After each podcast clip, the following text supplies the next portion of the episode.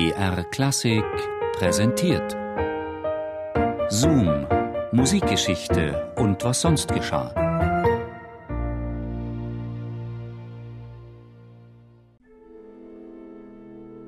Erinnern Sie sich noch, lieber Herr Schönberg, wie wir uns kennenlernten am Starnberger See?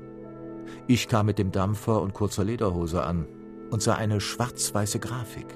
Sie waren ganz weiß angezogen und nur das Gesicht war tiefschwarz. Und später der Sommer in Murnau. Alle unsere damaligen Zeitgenossen seufzen bei Erinnerungen an diese verschollene Zeit tief auf und sagen, eine schöne Zeit war es. Und sie war wirklich schön. Mehr als schön.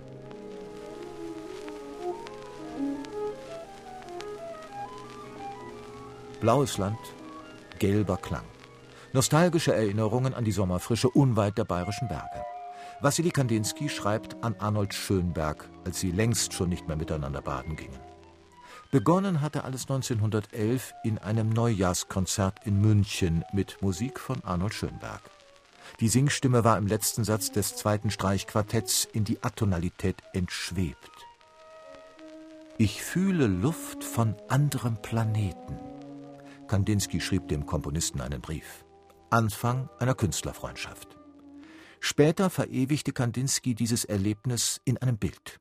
Ein schwarzes Dreieck, die Andeutung eines Flügels, nach vorn geneigte Punkte in vielen Farben, die Köpfe der Zuhörer und eine gelbe, flutende Masse. Schönbergs Musik. Wassily Kandinsky, ein Russe, der in Schwabing lebte und im Sommer in Murnau am Staffelsee unter freiem Himmel die Farben der Landschaft atmete, hatte den Klang gemalt. Hier beginnt die Zukunftsmusik, begeisterte sich Kandinsky für die Atonalität. Und Schönberg antwortete Ich bin sehr stolz, Ihre Achtung gefunden zu haben und freue mich riesig über Ihre Freundschaft.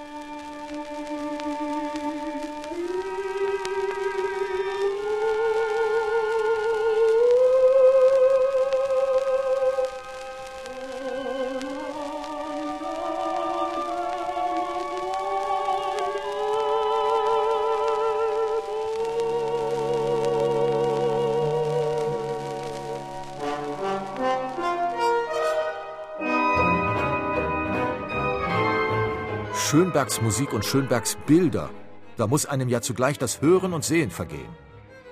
Der Komponist aus Wien erntete nichts als Spott, bald verschrien als musikalischer Bürgerschreck, der nun auch noch malte. 1910 hatte Schönberg seine Gemälde ausgestellt, Porträts und Studien, Blicke aus farbigem Nebel starrender Augen, die Fratze eines Musikkritikers mit trichterförmigen Ohren und leeren Augenhöhlen. Und ein Selbstporträt das den Komponisten beim Spazierengehen von hinten zeigte. Dieses Bild schickte er 1911 an Kandinsky.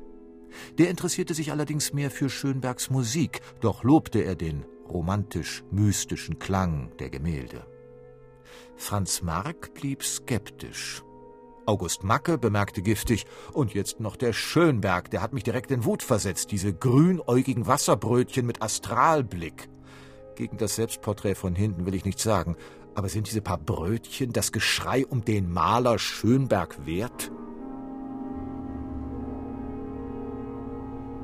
Arnold Schönberg und Wassily Kandinsky ließen sich in ihrer Freundschaft nicht beirren. Ihre erste Begegnung fand im September 1911 am Starnberger See statt. Stellen wir uns auf den Boden des Innerlichen, hatte Kandinsky in seinem allerersten Brief an Schönberg geschrieben. Er dachte an eine Kunst, die den Eindrücken nachspürte. Farben, ein Sommermorgen am See. So hatte Schönberg eines seiner Orchesterstücke Opus 16 bereits einige Jahre früher überschrieben. Im Mai 1914 verkündete der Komponist zur Freude des Malers seine Urlaubspläne. Ich beabsichtige, die Ferien in Bayern zu verbringen, und da ich viel komponieren möchte, muss ich sehr ruhig und ungestört wohnen, am liebsten in einem kleinen Haus allein. Es würde mich sehr freuen, wenn wir im Sommer beisammen sein könnten. Wassily Kandinsky und Gabriele Münter suchen wochenlang ein passendes Sommerquartier am Staffelsee, bezeugt in einem Briefwechsel voller skurriler Begebenheiten. Lieber Herr Schönberg, wir meinen, das Holzhäuschen im See ist zu klein, die Zimmer primitiv eingerichtet. Die Schnaken werden sie zu sehr essen. Schränke und Komfort fehlen ziemlich. Bei schlechtem Wetter sitzen sie ganz im Wasser und kriegen den Schnupfen. Es ist nix für fünf Leute, von denen einer arbeiten will. Briefe und Postkarten gehen hin und her. Es geht um die Erreichbarkeit des Bahnhofs, die Nähe zu einer Apotheke, den Fußweg zur Badestelle, der wegen der beiden Kinder des Schönbergs nur 15 Minuten dauern soll. Außerdem warnt Kandinsky vor den neugierigen Blicken der Einheimischen.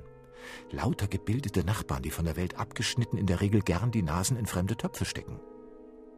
Neben Badezimmer und WC fordert Schönberg außerdem eine vollständig eingerichtete Küche. Ich möchte das größere der beiden Holzhäuschen, das am See gelegene, mit Schiefer bedeckte, mit acht Betten und Weiher, das aber doch zum Alleinbewohnen, Klavier und Hund erlaubt, meine Existenz gestattet, für die Zeit vom 4. Juli bis zum 9. August mieten, wenn der Besitzer es für äußerstens 400 Mark abgibt. Lieber wäre mir allerdings, wenn Sie ihn unter Berufung auf den Ruhm, den er sich dadurch in der Musikgeschichte erwerben könne, veranlassen würden, 50 oder mehr Mark weniger einzunehmen. Kurz nach Schönbergs Urlaub am Staffelsee bricht der Erste Weltkrieg aus. Maler und Komponist verlieren sich aus den Augen. Später, 1922, erschüttert Schönberg in der Sommerfrische ein Zwischenfall. Die Gemeinde Matzee, unweit von Salzburg, verbietet Juden den Aufenthalt. Doch Schönberg ist getaufter Protestant. Die örtliche Zeitung empört sich trotzdem. Kandinsky, der am Bauhaus in Weimar unterrichtet, fragt ein Jahr später Schönberg, ob er nicht nach Dessau kommen wolle, um dort zu unterrichten. Doch da ist es mit der Freundschaft endgültig vorbei, denn Schönberg waren Gerüchte über angeblich antisemitische Äußerungen Kandinskys zu Ohren gekommen. Der Komponist erteilt dem Maler eine schroffe Abfuhr weil ich noch nicht gesagt habe, dass ich zum Beispiel, wenn ich auf der Gasse gehe und von jedem Menschen angeschaut werde, ob ich ein Jud oder ein Christ bin. Hat ein Kandinsky nicht zu ahnen, was wirklich passiert ist, dass ich meinen ersten Arbeitssommer nach fünf Jahren unterbrechen musste, den Ort verlassen, an dem ich Ruhe zur Arbeit gesucht hatte und die Ruhe dazu nicht mehr zu finden imstande sein konnte, weil die Deutschen keinen Juden dulden.